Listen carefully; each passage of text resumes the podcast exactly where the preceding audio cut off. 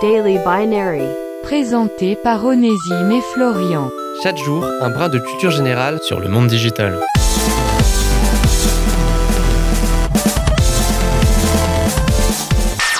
Que pourrions-nous faire sur Internet s'il n'existait pas?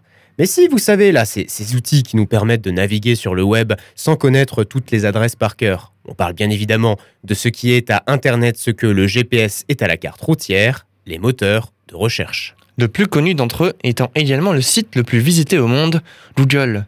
Mais connaissez-vous le premier moteur de recherche à avoir été inventé? On aura envie de répondre Google, mais non, historiquement, ce n'est pas le premier. Alors nous, ce qu'on a fait pour savoir, c'est qu'on a cherché quel était le premier moteur de recherche sur Google.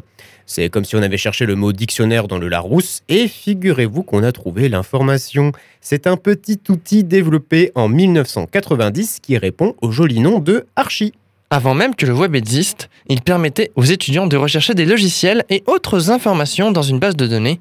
L'interface était très archaïque, les données étaient mises à jour une fois par mois pour éviter de surcharger les serveurs, une époque qui nous paraît lointaine quand on voit les milliers de résultats que les moteurs de recherche actuels permettent d'afficher en moins de temps qu'il faudrait un moustique pour vous gâcher une nuit. Dans un monde numérique encore naissant et où le seul moyen de trouver des informations sur le réseau, c'était le bouche à oreille, Archie a apporté une véritable révolution dans le paysage web. Sur son exemple, deux petits gars de la Silicon Valley, Larry Page et Sergey Brin, fondent en 98 la page web la plus populaire de l'histoire de l'humanité, page web marquée par la majestueuse lettre G, le G de gigantesque. C'était Daily Binary Rendez-vous demain pour une nouvelle dose de culture générale sur le monde digital.